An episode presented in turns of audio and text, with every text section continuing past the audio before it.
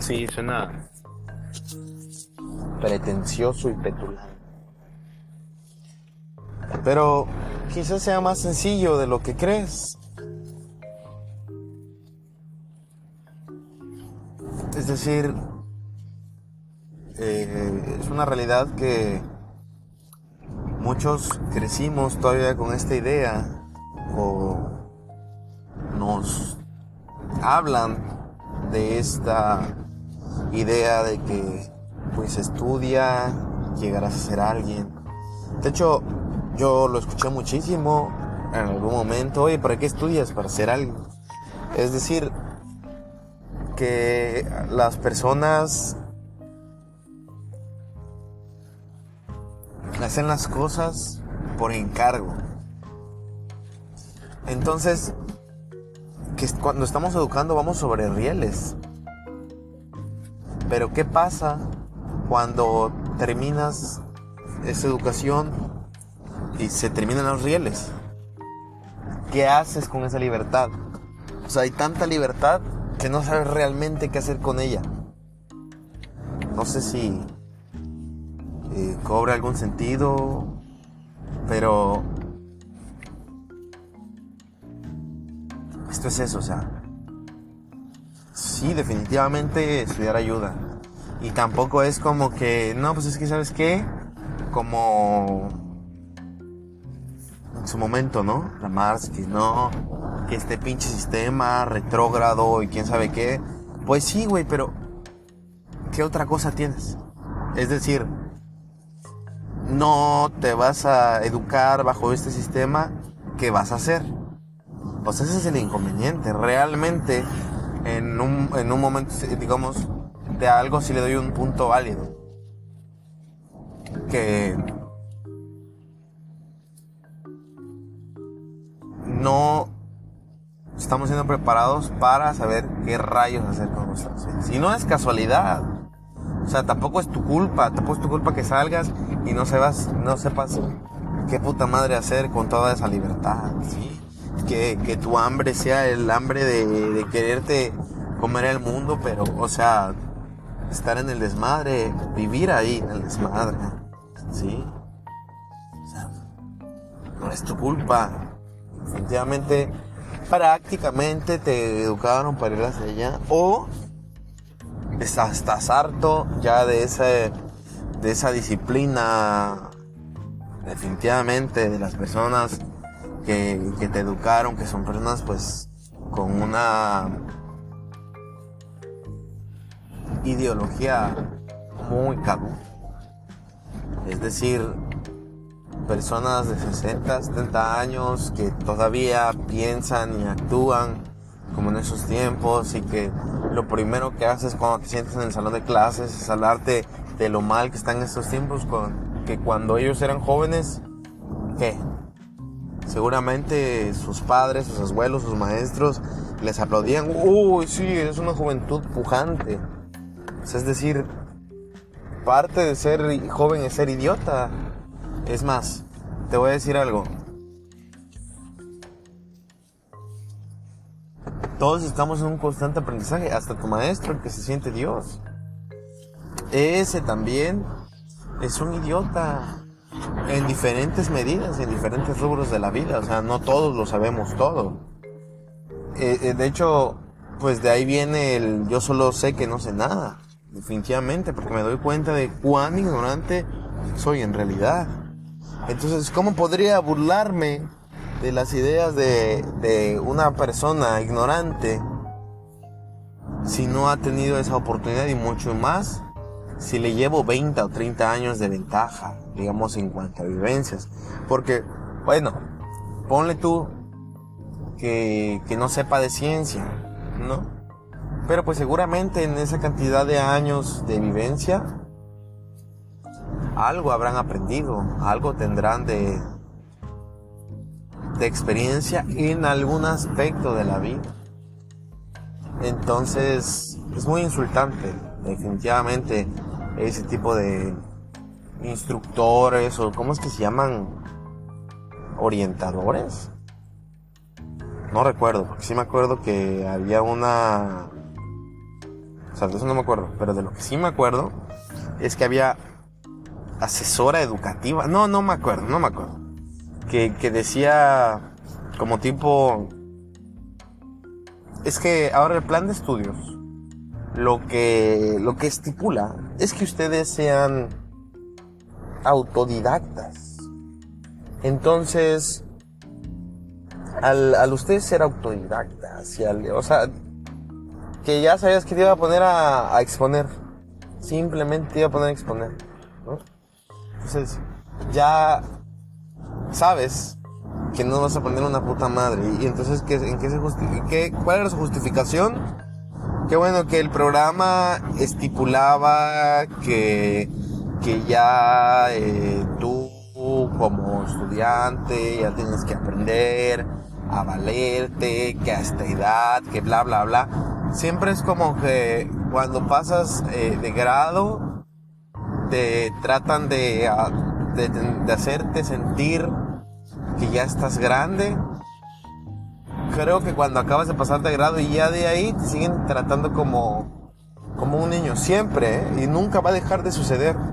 Nunca va a dejar de suceder de esas personas que como que te quieren, como decían, juvenear. O sea, ¿quién te juvenea? Una persona ignorante. Sí, sí, sí, te tratan de, de niño, de inmaduro, de bobo, por ser joven. Cuando que te puedo decir que ser joven pues no sé si te pueda decir envidia, ¿no? Pero es el es el primer regalo, no, no, no, no, no. La primera virtud que tienes cuando te presentas a estos centros de estudios. Yo comprendo que algunos de estos orientadores, asesores, llámales como quieras, profesores, lo que tienen es una frustración similar a la que sienten cuando están tratando de educar a sus hijos. De ahí viene su frustración. Eh, porque no pueden lograr transmitir ese júbilo por el aprendizaje que quisieran transmitirte. Entonces, tú que eres orientador, es, digamos, como tu obligación que, que aprendan o cuál es tu función como tal. Definitivamente es mostrarles las herramientas y quizás regalarles un poco de tu experiencia y del camino. Va. Pero ya de ahí como que volverte una cantaleta y estar, porque yo sé que se acuerdan perfectamente de todos aquellos que les hicieron la vida imposible. El orientador y todos los que están estudiando también.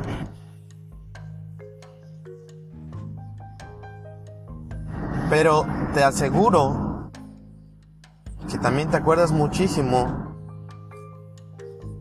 de aquellos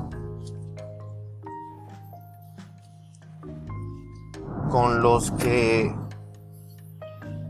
tuviste un buen curso, un curso, ¿cómo explicarte?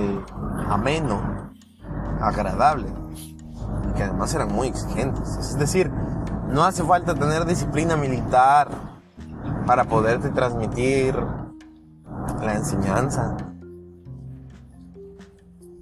Y es que tú pensabas que ibas a llegar al final del curso y decirle, oiga, maestro, écheme la mano, ¿no? Oiga, apóyeme, no sea malo. Es que, ¿sabe qué? Pues la verdad, hay problemas en casa. Y el maestro te dijo, no, señor García, lo siento. Pues".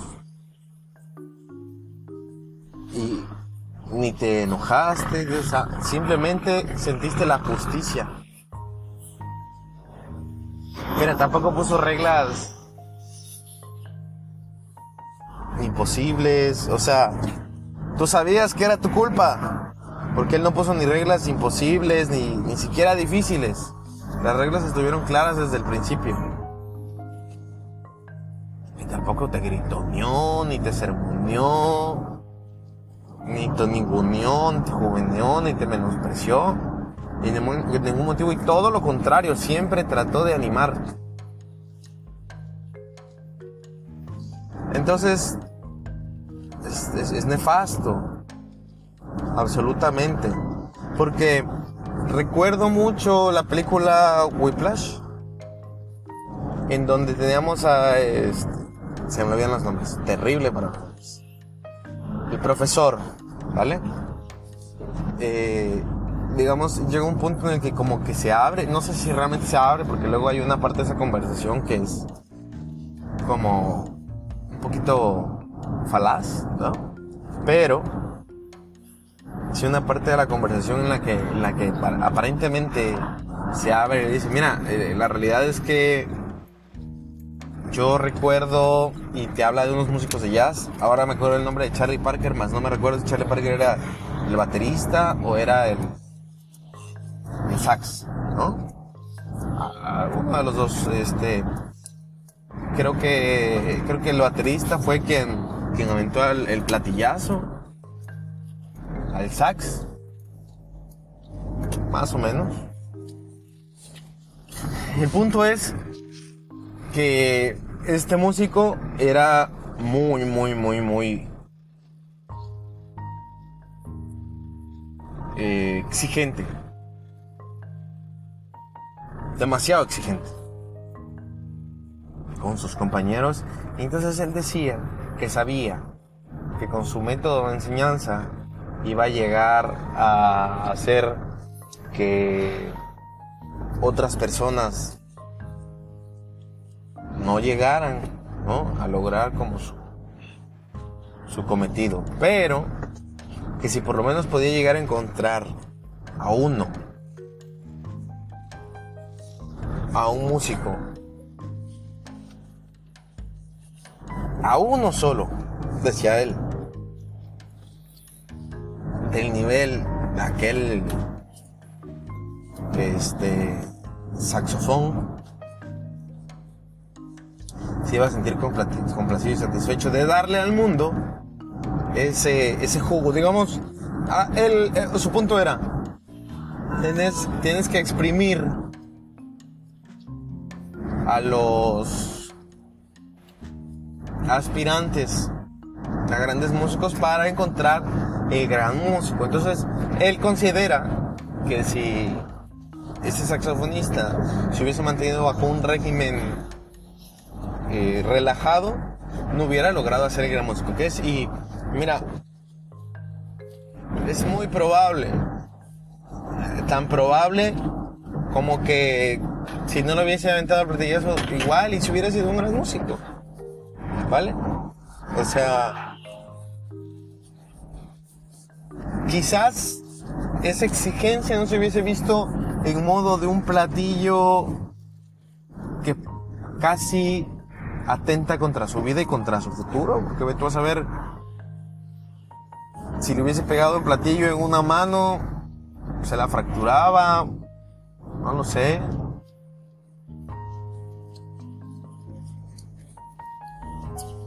Pero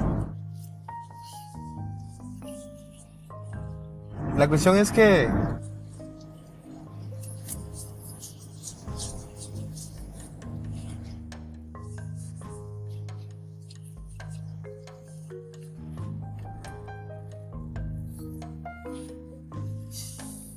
eh, la justificación es necesito exprimirlos para sacar el máximo. Cuando esa, esa motivación, quizás estoy siendo, ¿no? Yo como instructor quizás estoy siendo narcisista al pensar casi que prácticamente solo yo puedo sacar ese, ese extra plus de esa persona. Por ejemplo, supongamos que José no encuentra la motivación y no lo encuentra, no lo encuentra. Y llega conmigo y veo que tiene muchas cualidades y virtudes y lo hago entrar a, a mi equipo. ¿Sí? Pero quizás eso que tiene es una depresión. Si yo le exijo tanto, puedo abrumar y lo que puede hacer es que se ponga nervioso. Digo, por una parte, la exigencia ayuda a que, por ejemplo, cuando ya esté frente del escenario, pues no haya tantos eh, estímulos que le pueden hacer sentir tan retraído. Y conozco muchísimos músicos que son extraordinariamente buenos y virtuosos y no sé, de alguna manera logran sondear esa, esa presión, ¿no? esa impresión de estar frente de, de un público enorme. Conozco muchísimos. Y muchísimos que son cantantes y músicos de lo que tú me digas y que lo hacen magníficamente. ¿Sí? Entonces, convengamos que no es tan estrictamente necesario, pero bueno, le puede ayudar de algún modo, bien. Pero a lo que voy es que ese estímulo o ese impulso, ¿vale? O esa presión, la puede recibir en un... Tú no me sirves. Entonces, si él de verdad quiere ser músico o quiere estar ahí,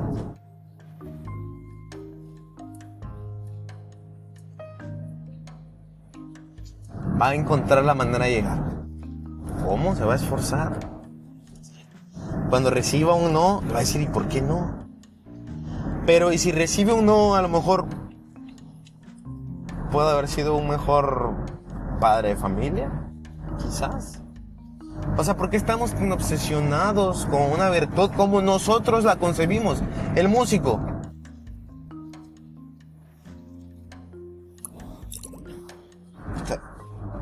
Quizás cuando él diga no, el maestro le diga no a su alumno, va a lograr que él diga, ¿sabes qué? Esto no es lo mío. Y quizás que sí mandaste una persona, la sacaste, quizás iba a ser, eh, no sé, un músico, piensen en un músico promedio de su ciudad o país, sí, que es famoso en su ciudad, pero que a nivel nacional eh, muy poco, e internacional ni se diga porque no se le conoce. Un músico así por ejemplo, yo conozco a este músico Jeremías, venezolano. No sé qué haya pasado con él. Buenísimo, es impresionante el tipo de música que hace. Muy. Es que no es comercial. Sí. Pero sí. Se aventó un álbum concepto, por ejemplo, por ahí. Y de repente se perdió. Como 10 años, creo.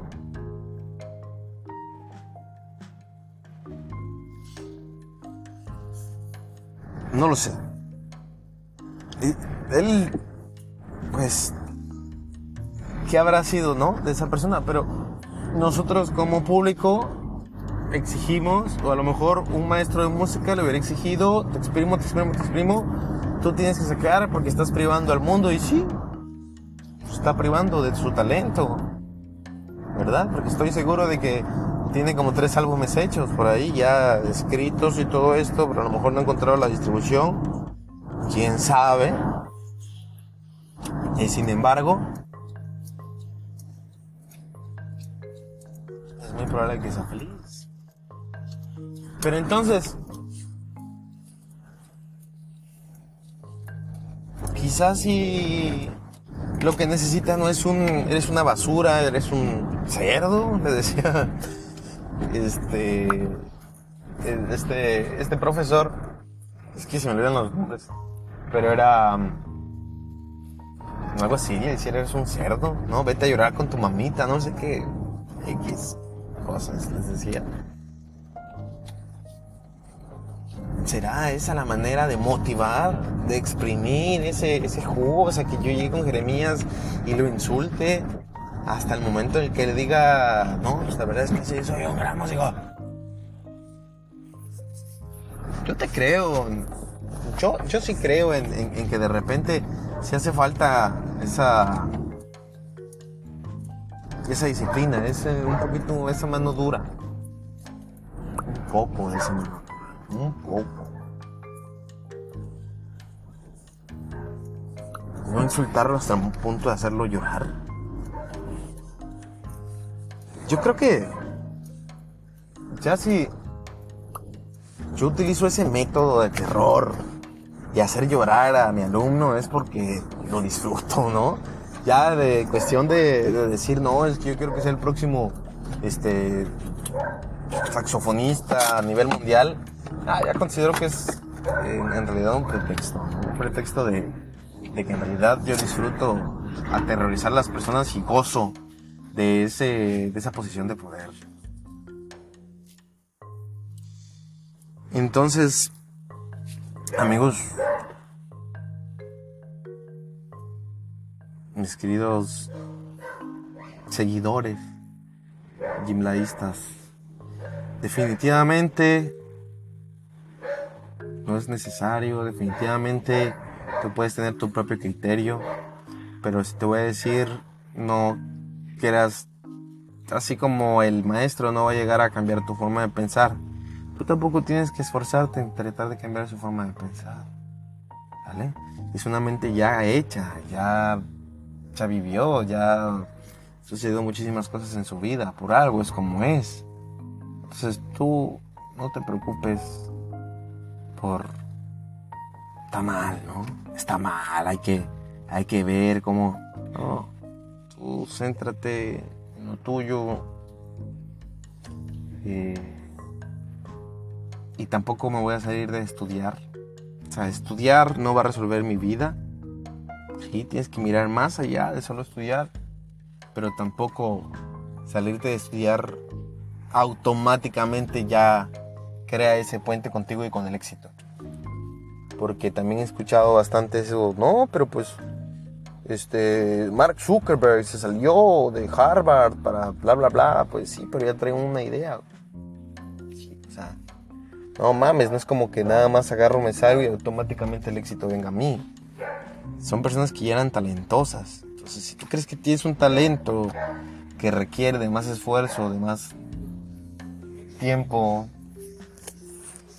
pues yo no te voy a detener. Ahora vas a recibir quizás esos no que debiste de haber recibido para que al final te convenzas de que por ahí no es. Pero bien, nos despedimos con esta hermosa melodía de los Tigres del Norte involuntariamente apareció. Yo soy Jimmy Jimmy. Lema de Lima. Jimla. Y nos escuchamos un próximo episodio. Pero creo que hace falta, hace falta eh, complementar esto. Complementar esto. Estamos hablando más de la enseñanza y lo que queremos hablar es más del mito de la educación sobre todo en Latinoamérica, porque la verdad es que fuera de Latinoamérica no, te vengo manejando el tanto. Estaría, estaría bueno conversar con algún amigo fuera de, de, nuestras, de nuestros estratos y que nos cuente cómo es allá, ¿no? Pero bueno, así es. Nos escuchamos la próxima.